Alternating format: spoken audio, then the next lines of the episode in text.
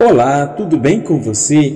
Hoje gostaria de falar sobre um homem que teve uma grande influência na igreja, Santo Agostinho. Agostinho nasceu em Tagaste, na atual Argélia, em 354.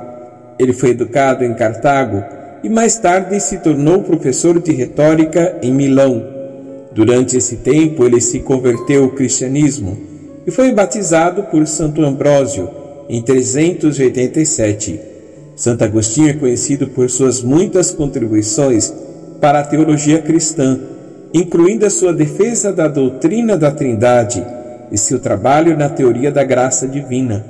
Além disso, ele é famoso por sua obra Confissões, que é uma autobiografia espiritual que detalha sua conversão e sua jornada de fé. Como bispo de Pona, na África do Norte, Agostinho também foi um líder importante na igreja ele trabalhou para combater heresias e promover a unidade da Igreja.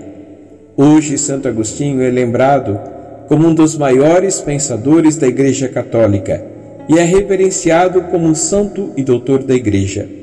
Sua influência ainda é sentida hoje em dia e seus escritos continuam a inspirar e a desafiar os cristãos em todo o mundo. Que Santo Agostinho interceda por nós para que permaneçamos firmes na fé e na esperança em Cristo. Amém. Abençoe-vos o Deus Todo-Poderoso, Pai, Filho e Espírito Santo. Amém.